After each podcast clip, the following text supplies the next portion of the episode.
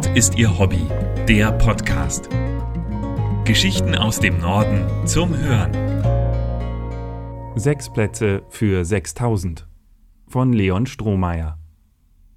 Der Berliner Winter lässt die ohnehin schon so pulsierende Hauptstadt noch etwas hektischer werden. Bei unfreundlicher Witterung nimmt sich ein Team im Bus Zeit für Menschlichkeit. Mitten in der Masse aus hochgeklappten Kragen und eiligen Schritten steht ein Mann bewegungslos am Hauptbahnhof. Dick in seine fleckige rote Daunenjacke gehüllt, sticht die kleingewachsene Erscheinung aus der Menge heraus und scheint doch unsichtbar. Als er schließlich anfängt, laut mit all seiner Kraft um Hilfe zu brüllen, zieht er einige verstohlene Blicke auf sich. Stehen aber bleibt lange Zeit niemand. Einer der Passanten tut es schließlich und wählt die 690333. Kältebus der Berliner Stadtmission Dennis am Apparat brummt es warm und sympathisch in der Lehrter Straße 68. Es ist kurz nach 21 Uhr. Der Kältebus hat vor wenigen Sekunden seine Arbeit aufgenommen. Dennis schwingt sich auf den Beifahrersitz. Neben ihm lässt Matze den Motor an.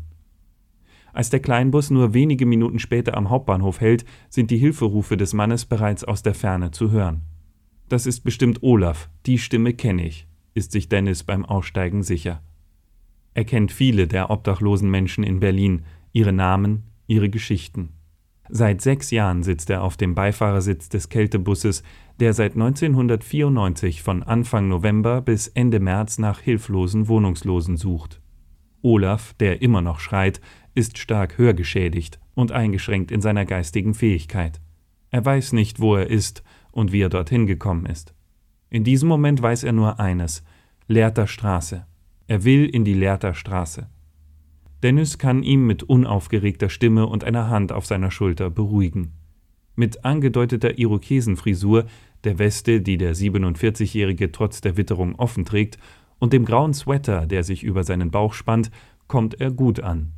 Olaf nimmt widerstandslos auf einem der sechs Autositze Platz. Die Notunterkunft der Stadtmission in der Lehrter Straße in Berlin Mitte ist die niedrigschwelligste der Hauptstadt. Jeder ist willkommen, ausnahmslos. Frauen, Männer, Familien, Menschen mit oder ohne Hund, auch Alkohol- und Drogenabhängige. Sechs Feste und 80 ehrenamtlich Mitarbeitende helfen hier den Gästen, die in der kalten Jahreszeit durch den Eingang drängen. Die Hilfesuchenden sind hier keine Obdachlosen, sondern Gäste. Während Olaf einer von ihnen wird, sind Dennis und Matze längst wieder auf der Straße. Weitere Notrufe von Passanten, Krankenhäusern, Sicherheitskräften und der Polizei erreichen das Zweiergespann.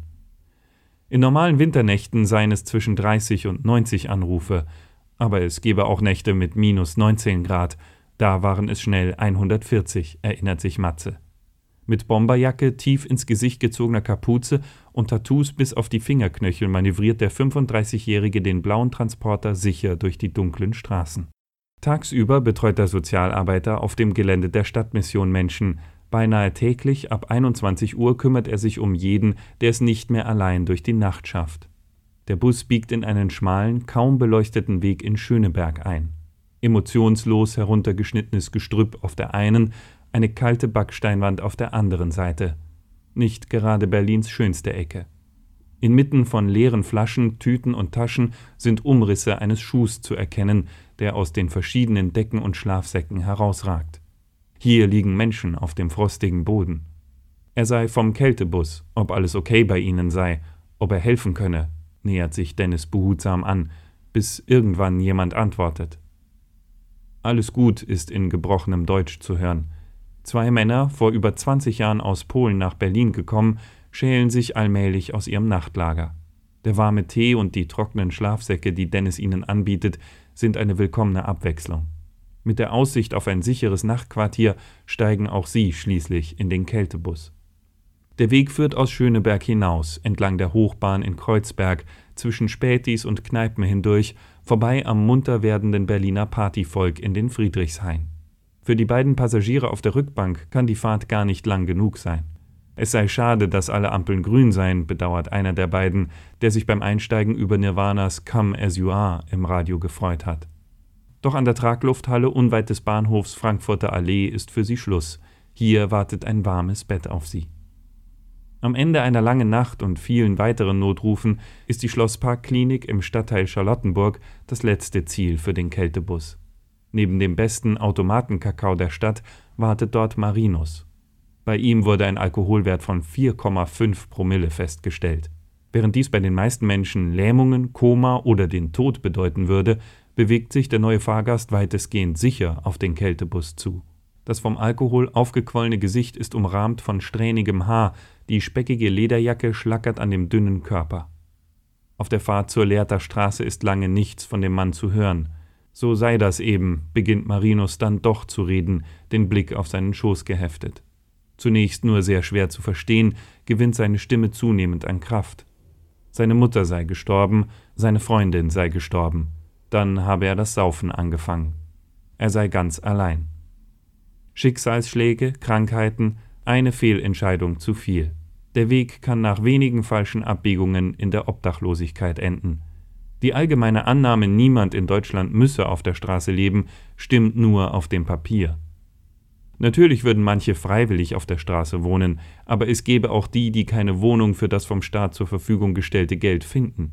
Ohne Wohnsitz kein Job und ohne Job keinen Wohnsitz. Das sei ein Teufelskreis, erklärt Dennis mit einem frustrierten Lachen durch die Nase. Zu oft sieht er sich mit diesen Vorurteilen konfrontiert. Die Reifen des Kältebusses kommen vor der Stadtmission zum Stehen. Der Stundenzeiger hat die drei längst überschritten. Wenn es den Kältebus nicht geben würde, verabschiedet sich Marinus, ohne den Satz zu beenden. Vielleicht hat er es vergessen, vielleicht will er es sich auch gar nicht vorstellen. Hunger und Kälte sind in dieser Nacht nicht mehr sein Problem. Doch schon morgen wird er, gemeinsam mit Olaf, den beiden Polen aus Schöneberg und 6000 weiteren Obdachlosen, wieder auf den Straßen der Hauptstadt leben. Auch Matze und Dennis werden mit dem Kältebus die Nächte hindurchfahren und erneut versuchen, so viele wie möglich von ihnen vor dem Erfrierungstod zu retten.